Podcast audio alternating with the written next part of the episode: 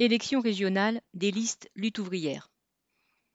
10 présidents de région sur 18, entre parenthèses 13 en métropole et 5 d'outre-mer, se sont récemment émus, dans le cadre d'une tribune publiée par Le Figaro, d'un éventuel report de la date des élections régionales et départementales. Initialement prévues en ce mois de mars, elles ont été reportées à juin 2021 à la suite d'un vote au Parlement. Mais elles pourraient être encore reportées à la suite d'un avis du Conseil scientifique qui sera rendu le 1er avril.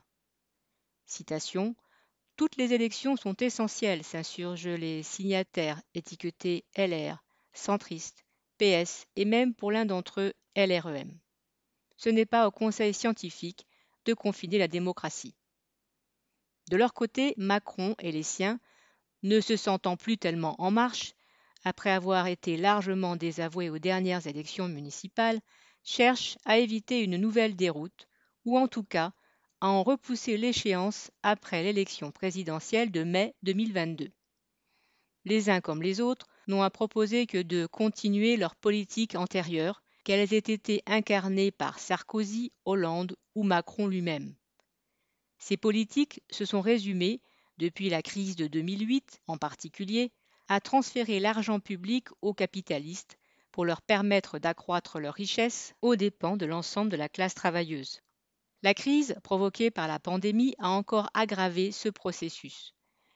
Que les élections régionales aient lieu en juin prochain ou plus tard, il faudra en tout cas saisir l'occasion de dénoncer ces politiques successives, d'affirmer que les intérêts du monde du travail ne peuvent être défendus que par les travailleurs eux-mêmes, d'affirmer que la classe ouvrière n'a pas à payer la crise du capitalisme aggravée par la pandémie, et en fait de contester la société capitaliste, sa gestion par la grande bourgeoisie pour la grande bourgeoisie.